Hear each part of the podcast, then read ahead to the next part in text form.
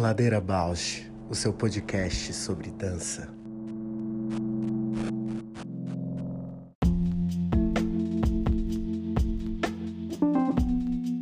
Olá, meu nome é Juliana Zelensky Alves. Sou bailarina, professora, pesquisadora, artesã e artífice da dança na infância. Compor o Ladeira me move porque borra minha presença na escuta do outro. Me identifico, me emociono, enquanto documentamos todos estes afetos. Olá, eu sou a Paula Petreca, bailarina, professora de História da Dança e curiosa. Eu estou aqui nessa ladeira para encontrar vozes, movimentos, biografias que me inspirem a aprofundar meus gestos sensíveis no mundo.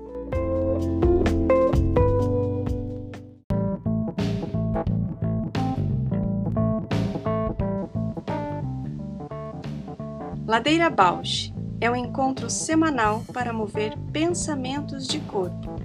Um podcast que se propõe a horizontalizar a dança na sua vida para a dança horizontalizar você. Toda segunda-feira, um novo episódio com temas para dar voz a uma dança mais perto de você, contando o que nem sempre vai para a cena, sem glamour e sem mito.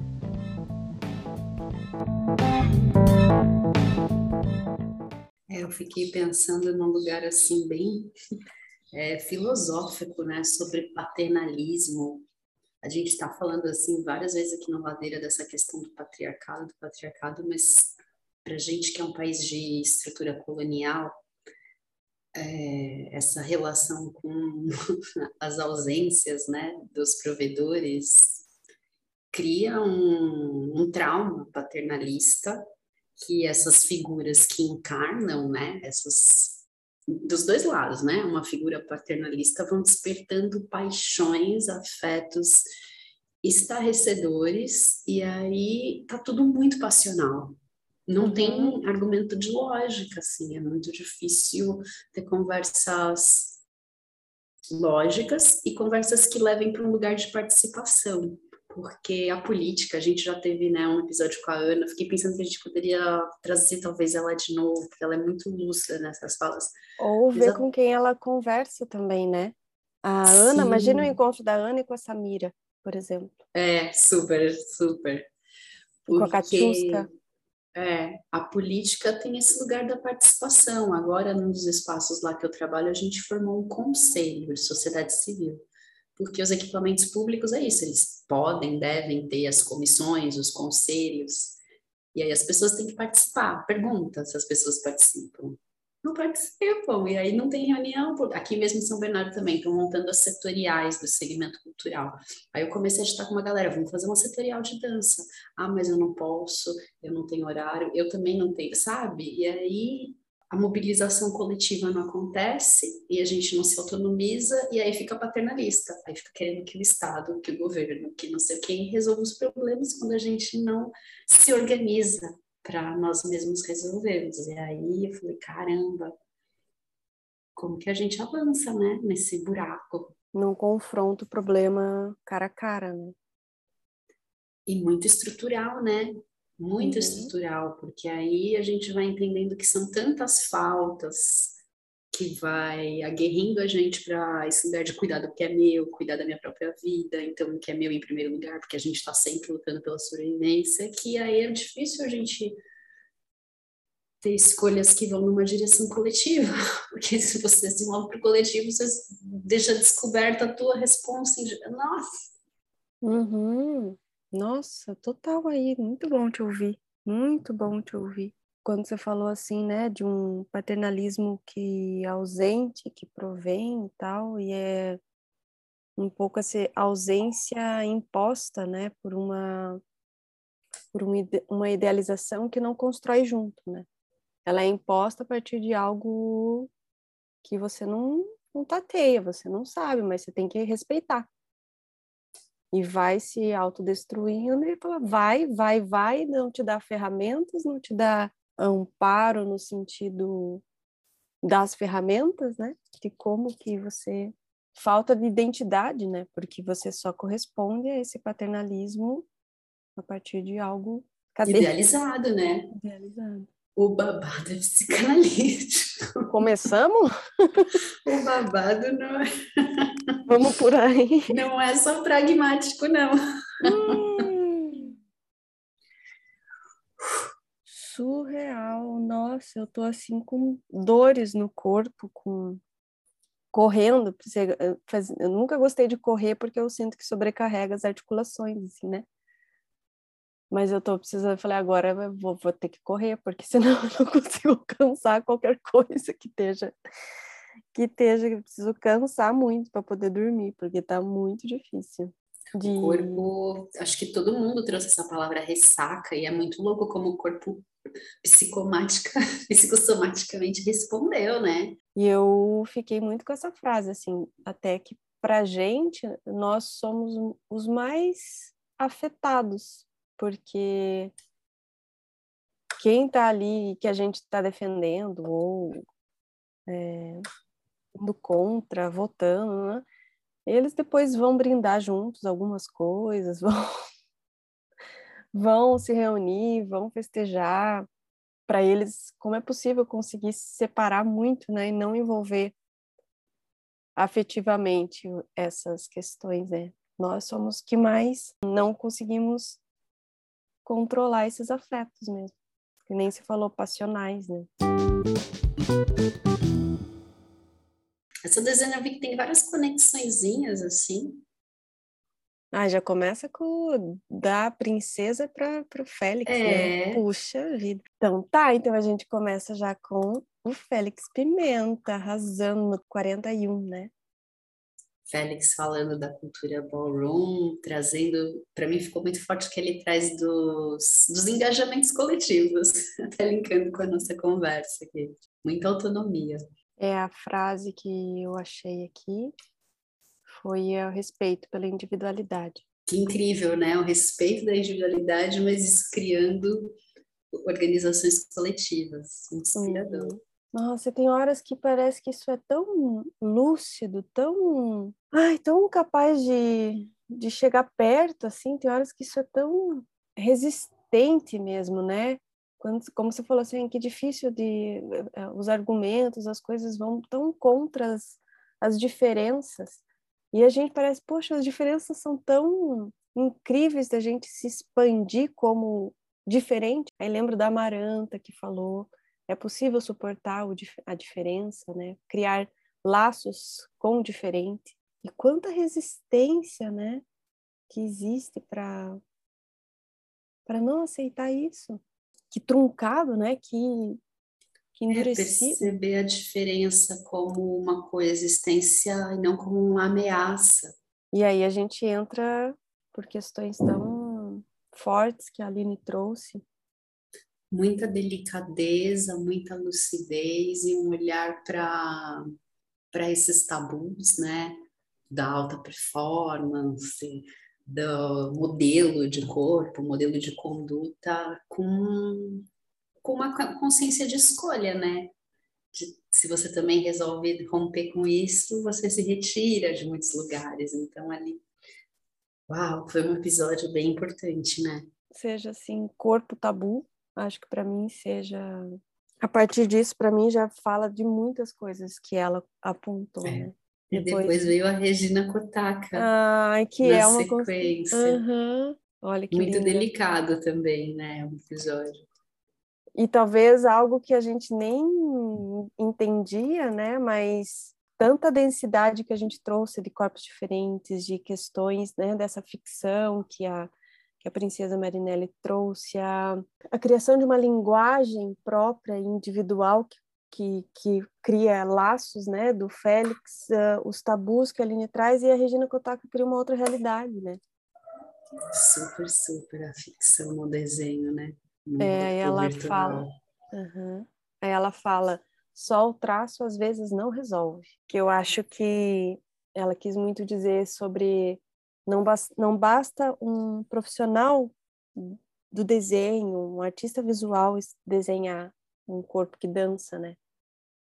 Então só esse traço não resolve o que ela quer expressar e o, como aquilo tem construído, né? Porque ela falou muito dessa experiência do corpo que dança, das linhas, do detalhe, da quanto ela precisa se aproximar muito do corpo dela dançando para ela conseguir expressar no traço minuciosamente o que ela quer expressar. E aí o gesto desenho, o gesto movimento, né? Tem também essa conexão muito e da gente trazendo a palavra gesto, vejo né? interdisciplinar assim. E aí interdisciplinar a gente entra na Nina, na Nina. Santos. É, Karenina sempre desbravando esses campos aí de dança e outras mídias e outros universos. Pois é. E muito bonito, né? Isso me interessa muito mais, especialmente porque eu tenho estudado aqui, né, sobre a importância do podcast, sobre o quanto isso torna acessível ou é, uma plataforma mesmo de comunicação, né? E o quanto que o que ela tem construído na plataforma de aulas, né, torna também uma puxa, é também uma, uma espécie de acervo, uma espécie de democratizar, uma espécie de criar novos modos de acessar aqueles conteúdos, né? De transgredir um formato já posto, condicionado. É, e quando a gente vem para as mídias, o, a potência do alcance vai para uma escala que no presencial a gente jamais tangeria, né? Essa é uma a potência da escala. Centenas, milhares de pessoas. Tipo, quando eu penso isso, né? Milhares de pessoas já ouviram a ladeira. É uma potência que. É, que não tem muita. É, é, eu adoro pensar que pessoas que eu não conheço, que estão morando em outro lugar, que buscam algum diálogo consegue ouvir a gente, né? E ouvir as pessoas que vêm aqui. E eu fico muito interessada em pensar, por exemplo, né, na plataforma assim de aulas, ou esses profissionais. É, normalmente o podcast está dentro de, um, de uma rotina que a pessoa está fazendo outra coisa e agregando aquele conhecimento dentro da rotina, né? Uhum. Com, ela, o podcast entra para complementar, a pessoa não para para ouvir. Mas no meu caso, por exemplo, na academia, nos deslocamentos, nos, nas atividades domésticas, ou até num, num alongamento, num momento de meditação, coisas assim, isso me atravessa. Eu prefiro estar acompanhada de, de, de um de alguém que, que conduza uma reflexão, que provoque uma, um modo de pensar diferente. Um, ouso colocar assim, acho que os profissionais de dança os professores de dança poderiam é, estimular esse tipo de, de forma de conhecimento, né? De, olha, faz um alongamento, escuta esse episódio. Depois a gente conversa. Será que isso não poderia enriquecer mais uma visão profissional que a gente tem falado, de carreira, econômica, posição, né, papel no mundo, papel social, modos de pensar, do fazer a dança não apenas na técnica, na sala de aula, na, na coreografia, no palco, na cena, a dança tô, mais política. Eu estou lendo Stanislavski Yoga, que é um livro que, pronto, conta como que Stanislavski estruturou o método dele, né? E que ele praticou muitas técnicas tibetanas e yogicas. E quando ele traz essa coisa que depois fica super até planificado, né? De você ter o texto e o subtexto. Então, a tua atenção está dividida em diferentes níveis de pensamento, né? O quanto isso ele trouxe dessas práticas. E eu acho que o que você está trazendo é, é, justamente um enfrentamento com a maneira como o Ocidente organiza o pensamento, essa coisa do foco, da objetividade, de colocar toda a tua atenção em direção a uma tarefa única, e aí a gente perde a capacidade de ter níveis de atenção simultâneos, que também é diferente do multitarefa, né? Mas que é de ter essas coisas. Aí eu lembro muito do que a gente vivenciava no SEM, né? Também uma distração. Também uma distração, para que de repente algo te convoque a consciência. Nossa, olha o que ela falou enquanto você está com o corpo no outro lugar, né? Uhum. No encontro das reflexões, né? Não na, na verticalização, na confluência, na, confluência, é. na verticalização de uma ideia. É, não precisa confluir, pode dispersar também, né? E a gente não tem treino nenhum para dispersão. A gente se incomoda quando dispersa. É, eu estou passando por um momento aqui da, com as crianças, né? Então, a Maria Flor está indo na psicopedagoga muito por essa dificuldade de memorização. E o Abel já passou de uma fase de alfabetização, então ele está tendo muitas dificuldades por uma defasagem de aprendizagem na escolha de uma metodologia, Waldorf e tal, e consequências de uma escola nova que não estava também construindo, né? Foi uma confiança, mas ele tem passado por imensas dificuldades, assim, e eu tenho percebido que existe ali um, uma dispersão e que eu vejo em mim. Então é assim, respinga para todos os lados então, eu estou passando também por uma crise, assim, falando, uou, e agora? E eu tenho conversado, falo, olha, filha, eu sei, eu sou assim, você tem demonstrado que é dessa maneira, faz isso, não conclui, passa para outra, enquanto está fazendo isso, está pensando já, fazendo outra. Essa dispersão, eu, a gente tem treinado, eu e ele, assim. A Maria já é mais focada, porque é virginiana, não sei o que acontece. Com certeza. Ela já, é, ela já consegue, por mais que ela tenha uma ansiedade, escape por outras coisas, mas ela consegue é, contrair ali e ir até o final do negócio. Eu e ele já, nossa, dispersamos. Daí eu falei, filho, coloca no despertador 20 minutos para fazer aquela tarefa. Mesmo que você não conclua, você dá um tempinho, volta para concluir, mas não, não muda o foco nesses 20 minutos porque senão a gente se atrapalha muito. Isso tem muito a ver, né, com TDAH e tal. Mas tá aí, o TDAH tá aí, muita gente tem, se debate com isso. É, porque os problemas, assim, né, essa coisa das questões mentais, por que, que a histeria era um problema quando as mulheres começam a ganhar uma autonomia na sociedade, né? Tem sempre a ver com como a sociedade está se organizando, porque aquilo era o que não se queria, que as mulheres tivessem autonomia. Por que, que o TDAH se torna um problema, assim, massivo quando a sociedade está se encaminhando para essa produtividade neoliberalista, né? Uma, porque isso atrapalha a lógica de produção. Então, também é isso, é, atrapalha, a dispersão atrapalha porque ela não favorece o caminho que a sociedade está levando, mas é claro que é muito revolucionário e acho que exige um corpo aí que eu nem tenho ideia, mas tipo, ir na contramão mesmo nessa rebelião social pelo TDAH. Sabe? E eu falei, filha, a gente tem uma, uma qualidade enorme que é conseguir ser multifocado e conseguir ser muito criativo. É não tem rosco, a gente inventa. É. Não vai ficar na, na, mesmice ali, a gente vai colocar alguma é. coisa para fazer diferente. Então, eu falei, isso é uma qualidade, mas o mundo está aí querendo que achatando. todo mundo seja empreendedor, instagramer. É, tá achatando, mas a gente tem que reinventar, vai ter que harmonizado facialmente. Bom, aí a gente vai para Canzelumuca, 45. Que episódio também, né? Puxa vida.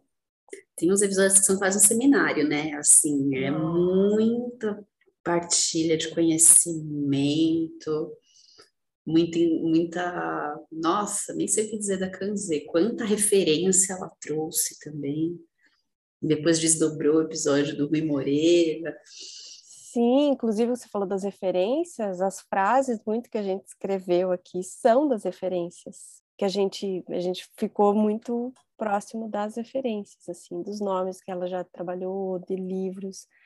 E aqui eu chamo a atenção a autora Lena Maria Martins, que a princesa Marinelli citou, e a Canzelumuca também citou, né? O tempo e o Rui Moreira vai citar também, uhum. lá na frente. Então, o tempo espiralado. Questão. Lena, queremos falar com você, Lena. Vamos, vamos só, ia ser lindo. Dramaturga.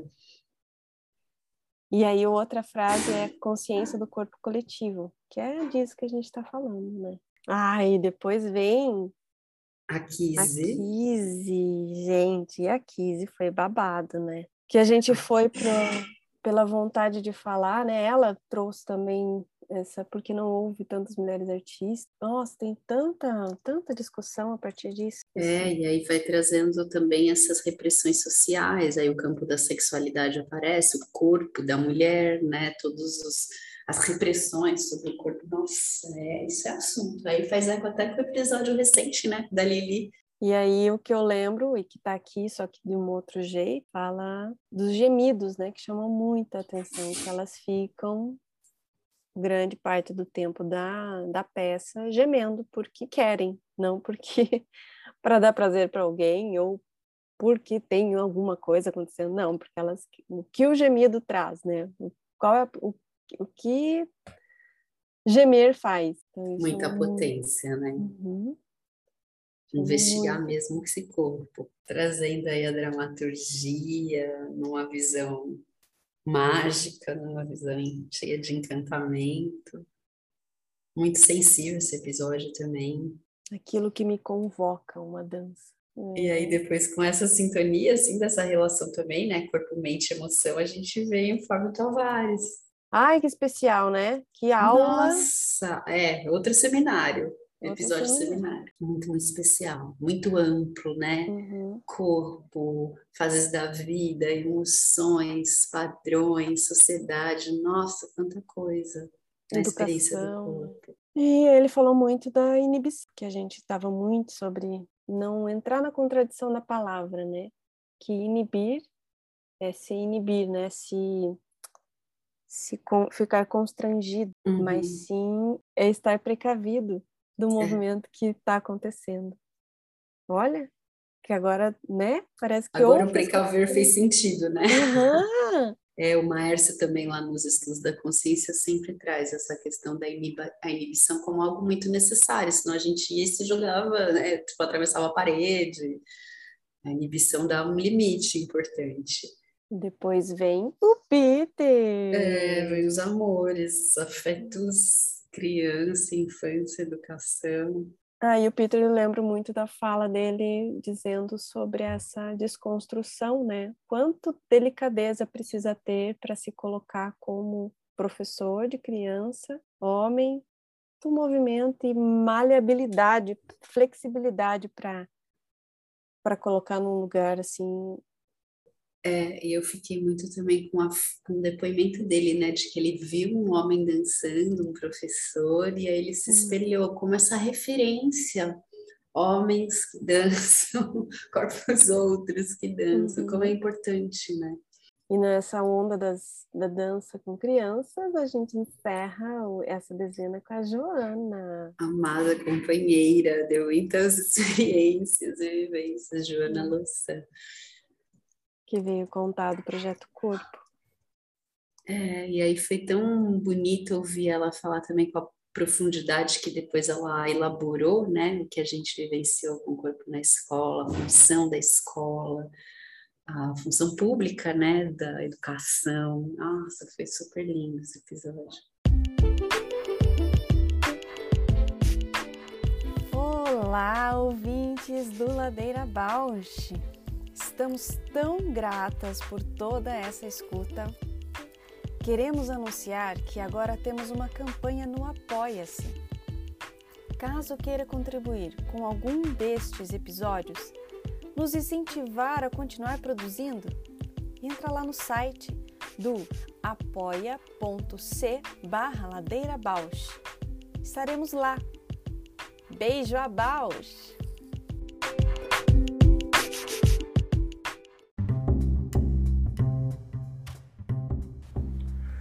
Ladeira Bausch, o seu podcast sobre dança. Chegou. Ai, a Cacá fez Biblioteca da Dança, agora eu já lembrei da Cacá. Conectou? Conectou. Cacá, lembrei de você da Biblioteca da Dança, no CRD. Aham, exatamente. Que bom! Bom, né?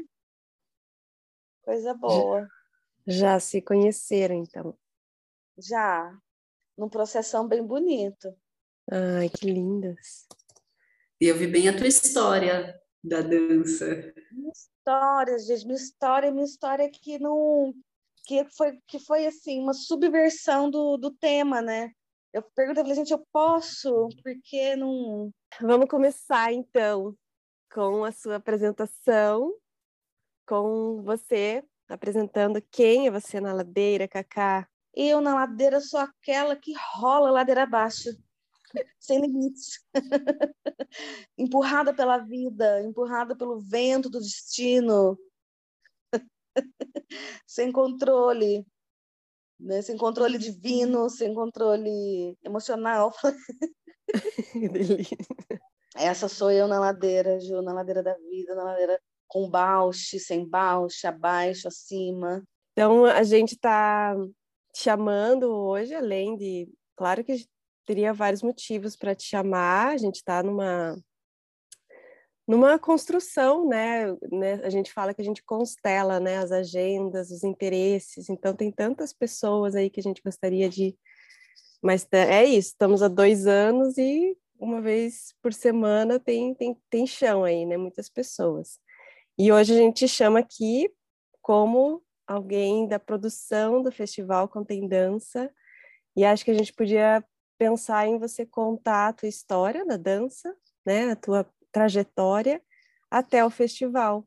Uma grande proposta, né, de produção e de perspectiva de dança, esse festival. É, o festival é muito legal. Eu vou começar de trás para frente para a gente dar, a partir do festival, seguir. Eu estou na dança, assim como eu acho que, sei lá, grande parte das pessoas da dança estão na dança a vida inteira. Então, eu estou na dança desde criança, fiz faculdade de dança, faculdade de arte do Paraná, é, fui, fui bolsista da Casa Hoffman, fiz parte de grupos de dança, eu não tenho uma experiência linear, eu sempre vou e volto, tenho outras experiências além da dança, e eu acho que isso é parte de mim, é parte também de um problema maior em relação ao mercado, mas é, insisto na dança contemporânea há 20 anos, pelo menos.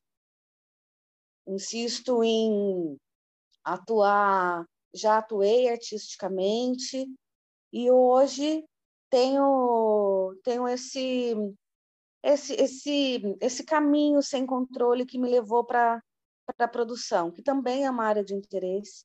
Eu adoro, eu acho que é assim é uma parte fundamental de tudo, que é quem organiza as coisas para que as coisas funcionem. E o Contem Dança, ele é um festival que tem a sua primeira edição agora, e a ideia é que ele tenha várias edições. Então, nessa primeira edição, a curadoria da Sony, da, da Cândida, propõe corpos não hegemônicos. Então, eu acho que propõe não, não é, um enfrentamento, mas não no sentido de embate, mas um enfrentamento no sentido de propor novas possibilidades de estar, de estar na arte, de estar na dança, de estar no mundo, com corpos que com corpos que trabalham artisticamente num sentido que um sentido diferente do que a gente tem como como vigente, né, como status de, sei lá, de dinheiro, de sucesso de mercado. Né? Não é não é uma dança de entretenimento, não que não tem que ter, eu acho que tem que ter tudo, eu gosto, né? Mas eu acho que a gente precisa também pensar em outras possibilidades artísticas que não que são essas esses corpos que vão em outro em outra direção que não a direção do rio. Nossa é tão importante te ouvir falar isso né? Eu tenho atuado muito em projetos públicos e essa virada neoliberal muito radical que a gente está vivendo aí pelo menos há cinco seis anos trouxe né, em espaços públicos, espaços que, em teoria, deveriam fomentar né, uma pluralidade de buscas e escolhas, esse olhar da de uma objetividade em relação a números, né, a demandas. Então, uma coisa que eu tenho escutado muito isso é ah, a gente tem que ouvir as demandas. E aí, por exemplo, tem um projeto onde eu estou agora, onde tem uma demanda muito grande por modalidades de dança, né? Então, assim, produtos, aulas, espetáculos que tenham uma clareza da onde eles estão se colocando. E aí, com isso, as obras experimentais estão tendo bem menos espaço. E aí, outro dia eu vi uma fala do Gilberto Gil, de quando ele era ministro ainda, que ele falava assim, que cabia ao serviço público, sim, oferecer né, o que o, o público demanda, mas que muitas vezes o público ainda não sabe o que quer. Ele sabe o que quer e também não sabe o que quer. E que aí é nesse espaço que o agente cultural, o gestor, né, o, o artista, vai ter uma atuação relevante. E aí, te ouvindo isso, me fez essa conexão na hora, assim. É, e porque se não, se não é o espaço público, vai ser quem? Né? Porque a gente sabe que a, a demanda empresarial, por exemplo, não tem esse interesse. E eu acho que pode ser uma briga de uma vida inteira para, mas não vai ter, não vai ter porque é um outro tipo de retorno. Né? E eu, eu, eu não sei, pode ser muita arrogância e petulância minha, mas eu, o, os estudos experimentais, eles, assim, pensando também numa lógica neoliberal, eles viram tendência em algum momento. E aí, por isso, por isso que é importante a gente pensar no por isso que vem o dinamismo, porque uma coisa que, que era super interessante nos anos 2000, que a gente dançava de calcinhola quadrada e e topzinho, hoje já não é mais, hoje já virou, já virou, já virou uma outra coisa. Então, o que há 20 anos atrás era um estudo, era, um, era uma proposta, hoje já essa proposta já está digerida e ela já ela já está digerida e ela já está pronta para fazer o que quiserem com ela. É diferente quando você tem propostas novas, isso é importante ter. Né? E, e, essas propostas novas elas vão ficar velhas daqui a 20 anos. Então é importante que daqui a 20 anos tenham outras outras coisas que venham a romper, porque senão a gente a gente não sai nunca da, da Idade Média, né? Então, assim, eu acho que a gente tem essas linhas que, ela, que são várias camadas, né? Então, a gente tem a Idade Média ainda, mas em contraponto a gente tem também coisas coisas que que para a maioria das pessoas são estranhas, esquisitas, ai, eu não gosto porque é estranho para mim. Mas daqui a pouco já não vai ser. Mas não se iluda, porque vai ter um estranhamento.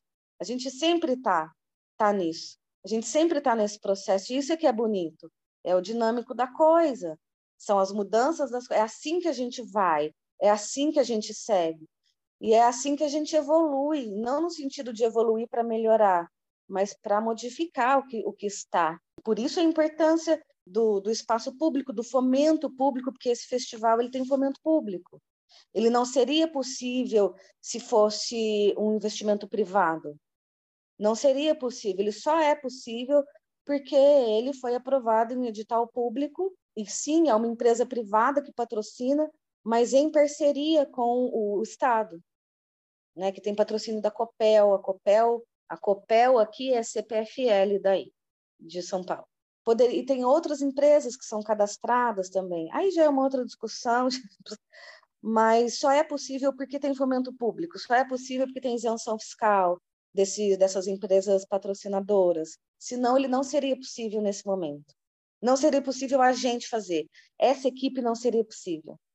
Essa estrutura do festival, esses artistas, essas curadoras, o proponente, os produtores, não seria, não seria possível, não, não existiria nesse formato a gente pena com a prestação de contas, é, a gente tem que provar qualquer bala que, que a gente compre para o projeto e está tudo bem ser assim. Poderia ser poderia ser diferente, poderia, mas também eu acho que a gente tem que comprovar sim de onde de onde de onde o, o gasto desse dinheiro que a gente recebeu, mas é isso. Esse projeto só é possível porque tem tem incentivo é, é, é feito por política pública para a cultura. E agora você falou de toda essa questão super importante estrutural, né, das relações público com o poder público e a criação artística, mas eu estou hoje com a questão neoliberal, né? porque eu sinto que ainda depois da pandemia, um individualismo e essa mentalidade fake do autoempreendedorismo vai vai inscrevendo muito uma, uma lógica do cada um por si, cada um por si. Então, organizar um festival, né, aí pensando no, no, dentro da arte, e reunir artistas, eu fico pensando na potência que vai ser esse encontro, depois de dois anos de pandemia, as atividades abrindo pouco a pouco, agora, de repente, um momento onde artistas podem se reunir, olhar um para o outro, trocar, né, que tipo, o que, que vocês quando imaginaram esse encontro, né, tinham em mente? Eu acho que vai, é, é, também é uma solução diferente dessa proposta neoliberal, não só de, de empreendedorismo, mas de privatizar o acesso, privatizar o afeto, privatizar o encontro. Então a gente libera, a gente a gente quer encontros, a gente quer afeto então, muito além de propostas, não é muito além, talvez junto, né? talvez para somar é, as propostas artísticas de corpos não hegemônicos, a gente também tem afetos e a gente tem encontros. Ah, a gente, então, lida com lida com qualquer coisa, com, com afetividade mesmo. É afetividade, é escuta, é respeito ao trabalho, é respeito à criação, é, é um cuidado com, com o todo, também é um cuidado pessoal com, com, a necessidade de cada um. Né? Então, a gente forma uma rede de afetos, uma rede de trocas. A gente troca conhecimento, a gente troca olhares, a gente troca abraço, a gente troca informações, a gente troca ideias, é, a gente tem uma relação de, de, de troca e de rede muito consistente né, muito, muito forte, e, e, e que é um caminho diferente mesmo do, do que esse neoliberalismo selvagem propõe, né, de, de que peixe pequeno come peixe pequeno. Né, assim, a minha, minha metáfora é assim, os tubarões estão nos rondando, lindos, fortes e belos, e a gente se degladiando aqui embaixo, sabe? Que é essa a proposta né, neoliberal, porque a gente nunca vai alcançar o topo da pirâmide, nem próximo a isso. A gente tem o privilégio de ficar no meio, que é um privilégio meio amassado, mas, né, mas é um privilégio. Mas a gente nunca vai alcançar. Então, às vezes eu fico pensando que toda toda essa tudo isso que a gente está vivendo é um, é um desejo muito iludido de chegar ao topo da pirâmide, de chegar a um poder, de ter o controle da ideologia vigente. Por um outro lado, de quem é mais, sei lá, de bom coração, é uma ideia iludida também de que você pode, de que você faz tudo sozinho. Então, você tem que cuidar da sua empresa, da sua divulgação, do seu produto, sem funcionário, você tem que ser milhões de profissionais em você sem considerar que existem profissionais.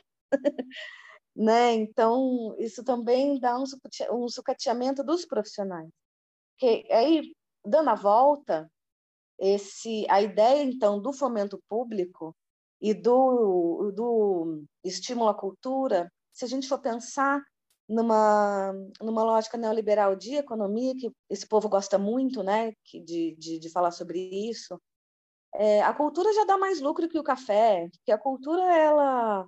Um projeto como esse, por exemplo, esse é um projeto que a gente, a gente movimenta a gráfica, a gente movimenta o armarinho, a gente movimenta a, o Mercado Livre, que a gente vai comprar equipamentos de várias, a gente compra equipamento de luz, a gente contrata serviço serviço de, de camarim, de comida, de catering, a gente, a gente contrata quem vai fazer a bolsa, quem vai fazer a camiseta.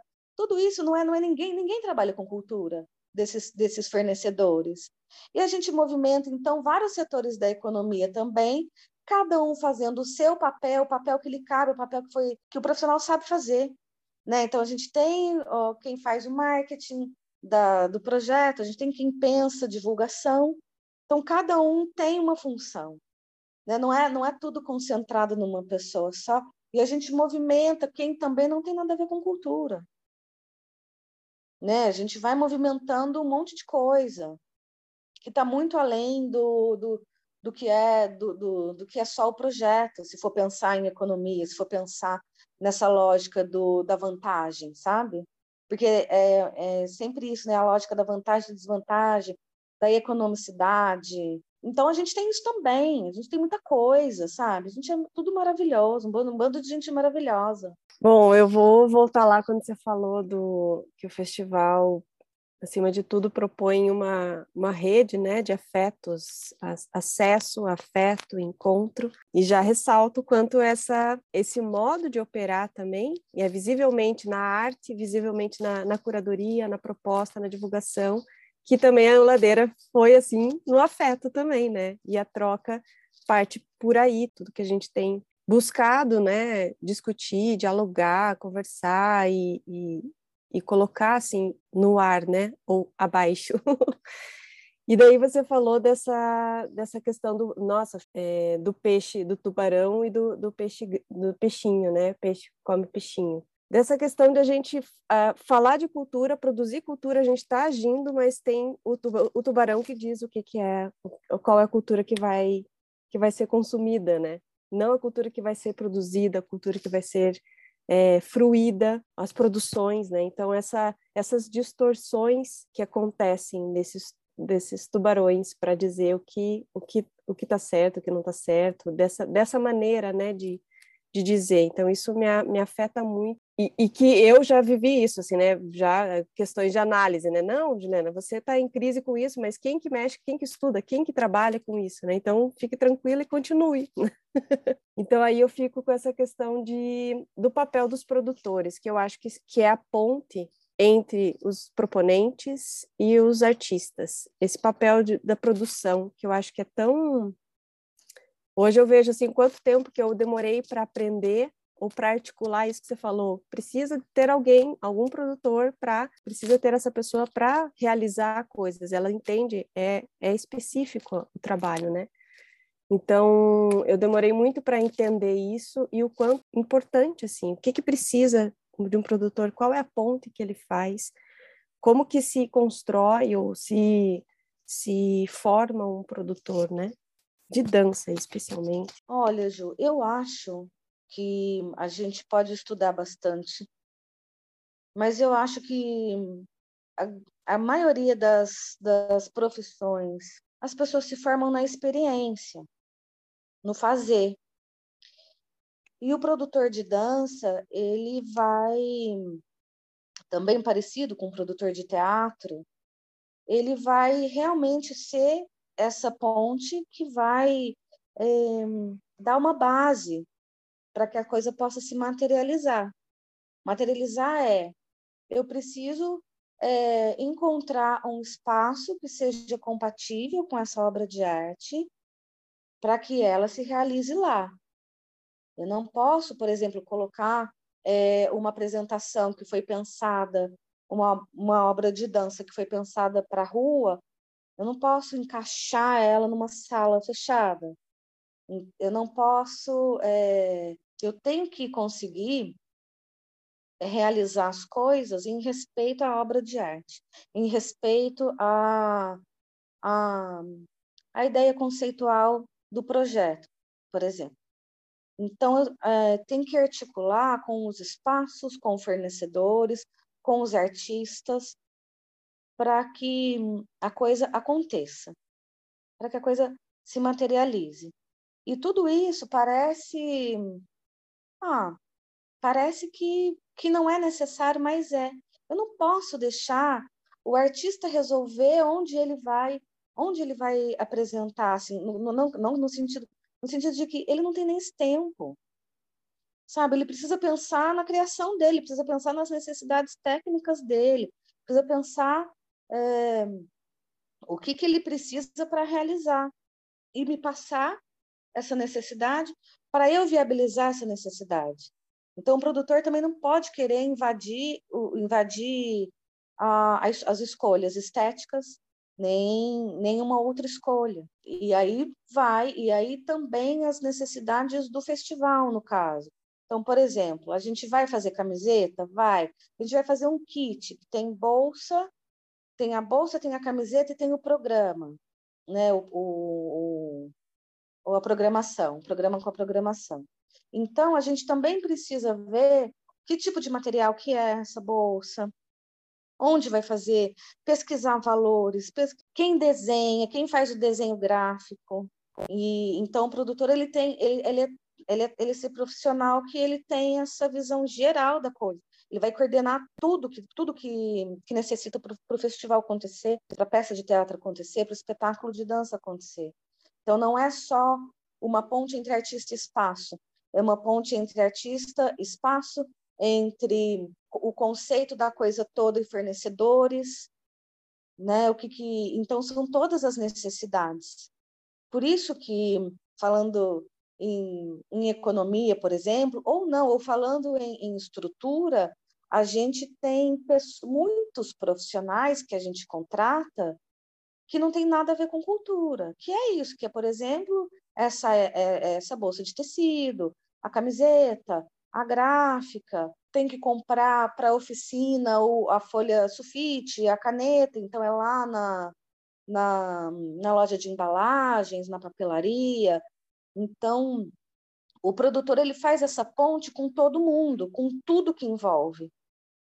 Né? Inclusive questões burocráticas, como nota fiscal. É o produtor que vai conferir a nota, se a nota fiscal está correta, o, se, o valor, se o valor pago vai vai para a conta que, do CNPJ. Então, o produtor, o produtor ele, ele dá essa base, essa estrutura para a coisa acontecer como um todo.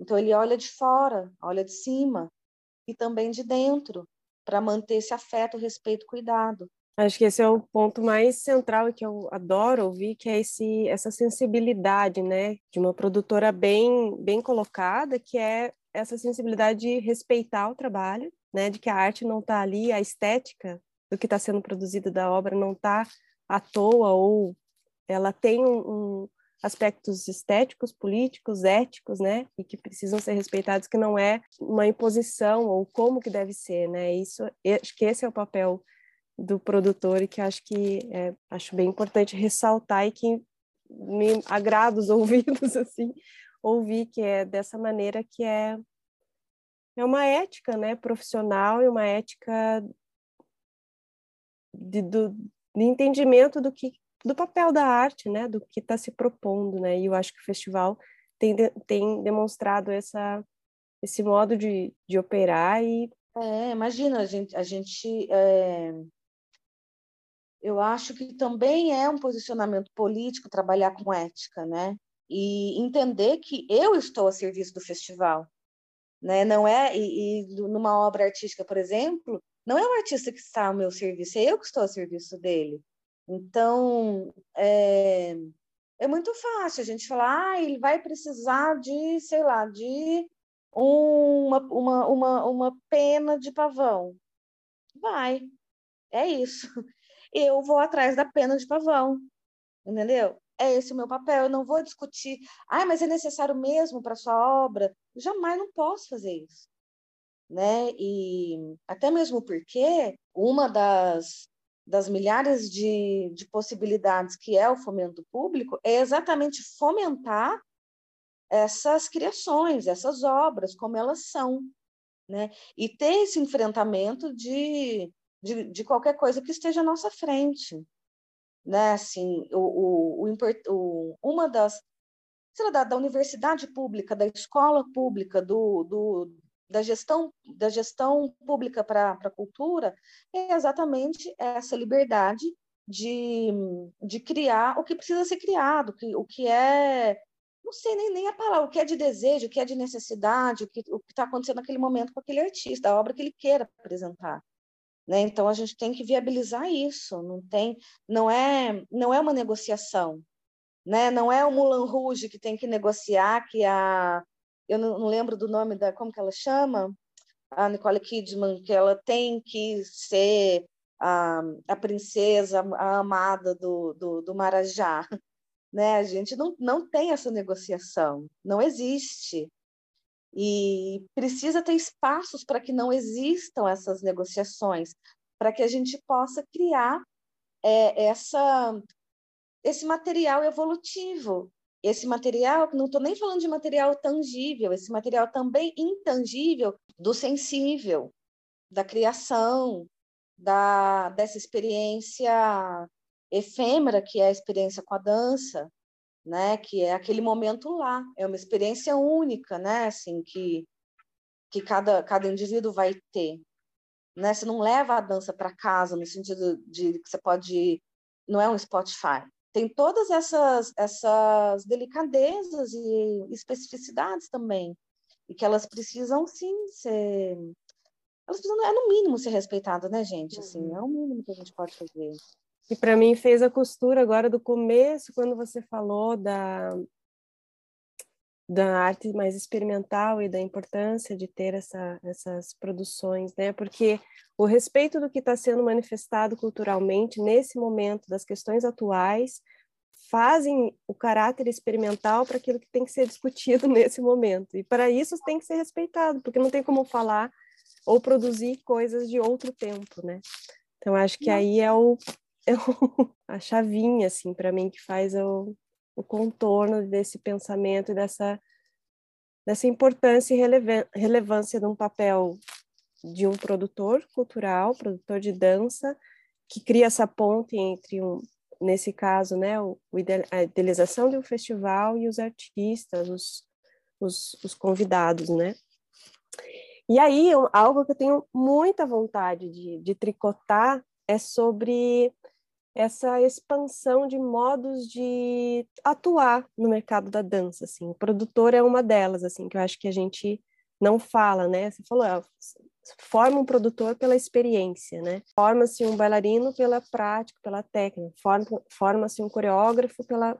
Mas eu acho que tem tanta... Hoje a gente está aqui né, explorando esse campo do, do podcast, assim, né, de documentar falas do que está sendo de artista, do que está acontecendo, produzir um acervo, né, sonoro de produções culturais atuais, assim. Qual é a tua perspectiva e o que também, eu acho que o festival abre isso, né, que você falou de a diversidade de, de corpos que, que se apresenta no festival, mas essa é, como que poderia propor é, modos de ensinar, criar, aprender danças com essas abrangências de modos de no mercado?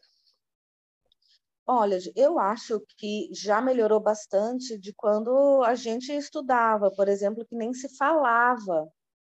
Não, não existia, não existia nem a palavra produção, a gente nem sabia o que, que era um profissional da. A gente não sabia nada, muito pouco, a gente mal sabia dos, dos profissionais de, de, de luz, de som. então, muito distante era o profissional da produção. É, eu acho que, assim, eu acho que a gente se forma na experiência, sim, mas eu acho mais. Quando a gente tem uma boa formação, uma boa formação, não sei se é acadêmica, mas escolar, uma boa formação, uma boa formação de base, a gente não esquece. E ela finca na gente como valores e princípios que a gente carrega. Então, eu carrego a Faculdade de Artes do Paraná comigo o tempo todo, nunca vai sair de mim. Posso ter aprendido a produzir na produzindo, mas eu não seria essa produ... eu não, eu não estaria com essa fala se não fosse o, o, que eu aprendi na faculdade, sabe? Se não fosse o que eu aprendi na Casa Hoffman lá em 2004, é, eu, ou as outras coisas que, que fiz na vida e outros profissionais que encontrei no meio do caminho que me formaram também. Né? Tô dizendo dessas formações mais longas assim, né? Então eu não, não eu não seria essa pessoa. Então o, o que eu falo que a gente aprende fazendo é essa coisa da nota fiscal, é aprender a prestar, fazer uma prestação de contas, é aprender a negociar com o fornecedor. Mas essa ética, esse respeito, esse cuidado, a gente pode aprender sim pela educação eu aprendi pela, pela educação que eu tive na, na, na faculdade, né? Na, na, convivência com, com essas mestres que eu tenho tanto respeito e com esses colegas de trabalho, com amigos de trabalho. Eu acho que a gente tem uma sorte muito grande de trabalhar com amigos, com gente que a gente ama, com gente que a gente admira. Isso também é uma coisa assim muito linda que a gente só que eu acho que é só a gente que consegue. Eu acho que é só quem trabalha com arte que consegue sabe? Trabalhar com muito afeto, mas trabalhar com quem ama. E aí eu, eu acho que as coisas mudaram, que tem muito mais informação, tem mais cursos, tem mais profissionais, né, ensinando. Eu acho que o ensino é muito importante, que, que é o ensino que dá esse empurrão para a gente aprender na prática. Mas eu ainda acho que quando se fala em mercado, eu ainda nem sei falar sobre mercado de dança exatamente. Assim, existe um mercado, sim, de escola, né? Assim, ah, tem as aulas de dança, as aulas de dança salão, aula de balé. Existe alguma, algumas companhias, algumas companhias que também são estaduais, né? Assim, e as companhias que ganham patrocínio. Mas, olha, sei lá, vou arriscar, acho que 99,8 por cento dos profissionais da dança trabalham muito na raça. A gente, assim, é muito é, é, muita gente assim no, no, amador, não no sentido de amador que não seja profissional, mas no sentido de não ganhar dinheiro. Ah, que, que quer apresentar porque quer, porque precisa, porque tem necessidade. Então, nesse mercado da, da dança, em relação à criação, em relação a, a, ao aprendizado, à aula, acho que é o mercado. Mas em relação à criação, se não fosse esses, a política pública, não, não, não, não ia ser, não ia ter, não ia ter esse mercado. O mercado é o da gestão pública, não tem outro. O Contém Dança, ele só é possível, ele só é gratuito em todas as suas ações porque é, é, fomento público. Então, a importância, é, é, uma área no Brasil se construiu por conta de política pública. Senão a gente não existiria, Ju. A gente não ia estar aqui falando de criação. A gente poderia falar de outras coisas, mas a gente não teria essa condição que a gente tem agora. É muito recente, né? É. E é uma conquista muito recente, né, para a gente ainda é uma conquista muito recente, que não quero defender nem nada, mas é, veio com a política do, do PT, né?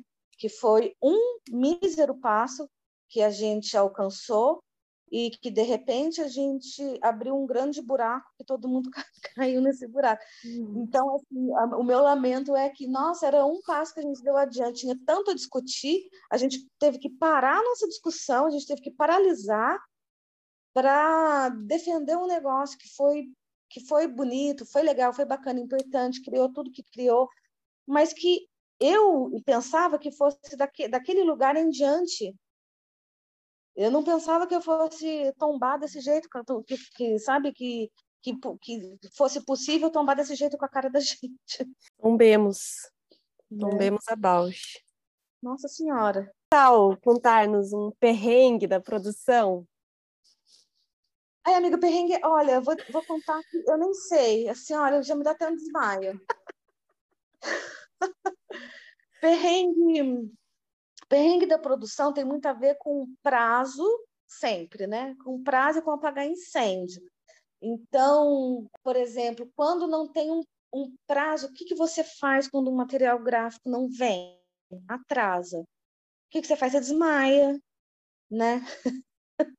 né, para distribuir, por exemplo, um programa, é, ou, ou acontece alguma coisa. Por exemplo, a gente faz toda, toda, toda a produção acontecer e, de repente, não funciona equipamento, não funciona, não, não desliga e para, e para de funcionar. Aí tem coisa que a gente não tem controle, tem coisa que a gente resolve e tem coisa que a gente simplesmente desmaia e depois ri, né? Depois vira piada. Mas é essa é correria, correria. Ai, esque... Ai, nossa, esqueci o cabo, não sei das quando. Se o cabo do... que conecta o computador no projetor, vai lá buscar, filha. Se vira. alguém vai lá comprar agora, e a gente tem que preparar para resolver. Né? Tem que ser um povo. Um povo, um garoto bombril. Se precisar segurar um negócio que está caindo, vai lá e segura, né? Porque tudo pode acontecer. Muito bom. Agora tem uma questão que eu estou super tocada e querendo ver como que eu vou elaborar no decorrer dos próximos episódios, que é o papel da dança na sua vida. Se você, como produtora, tem se realizado na dança, se você sente que dança, se você sente que a dança te conecta a si, ou se ela te conecta ao outro, assim, né? Como que você tem pensado isso? Eu acho tão é muito é uma resposta que fala sobre mim. Eu sou dança, independente se, se atuo artisticamente ou não. Eu estou há 20 anos, pelo menos, nesse lugar. É, eu já tentei desistir de todos os modos, porque não me dá dinheiro, não me dá. Eu me sinto uma grande fracassada, não consigo não estar próxima dessas pessoas. São pessoas que. É minha visão de mundo é o meu mundo, é o mundo que eu quero, é o mundo que eu quero para o mundo. Não é só o mundo que eu quero para mim. Eu acho que todo mundo tinha que ter essa experiência de assistir uma obra de dança contemporânea, de, de ficar um pouco mais próximo do corpo. É o corpo, é você, né? Não é, não é o templo de Deus. O corpo não é o templo de ninguém. O corpo não é templo.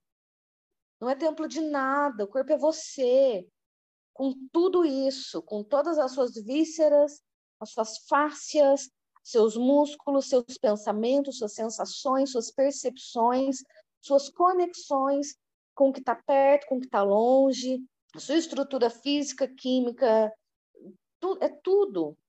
É tudo, tudo isso é o corpo e tudo isso é a dança também, porque dança, como é que vai, como é, como é que faz?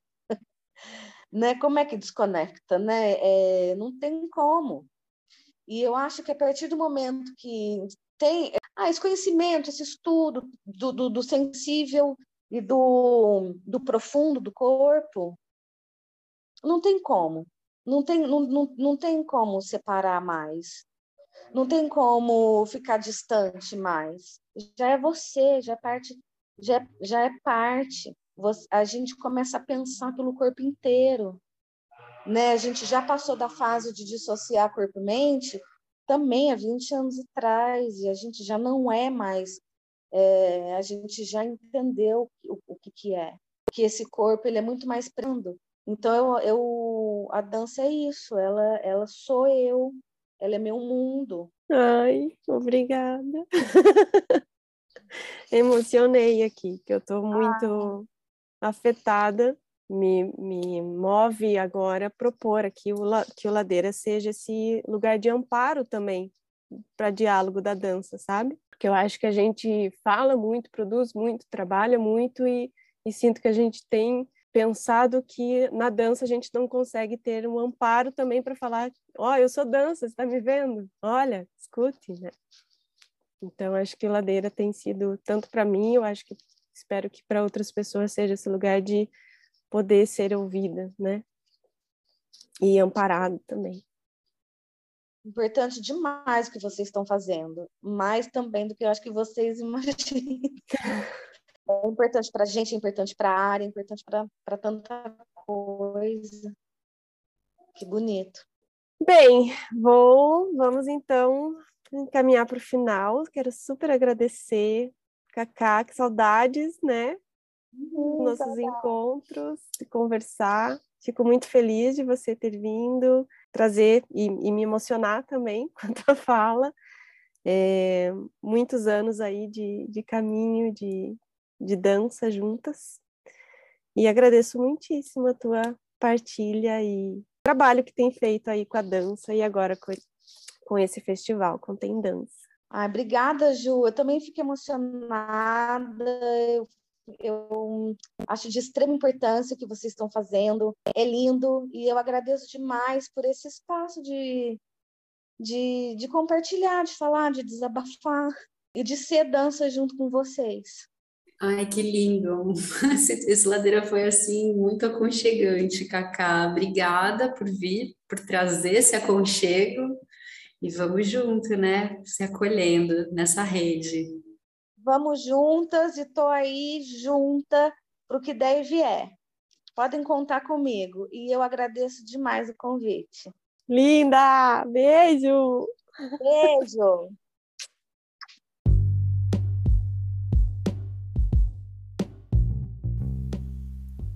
O Ladeira Bausch é uma produção independente por Deusas Produções.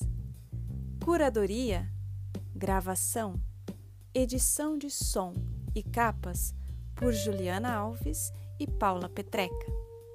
Voz da vinheta de Fernando de Proença.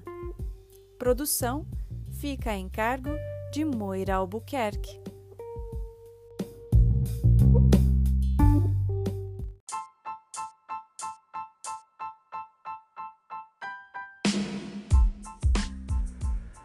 Ladeira Bausch, o seu podcast sobre dança.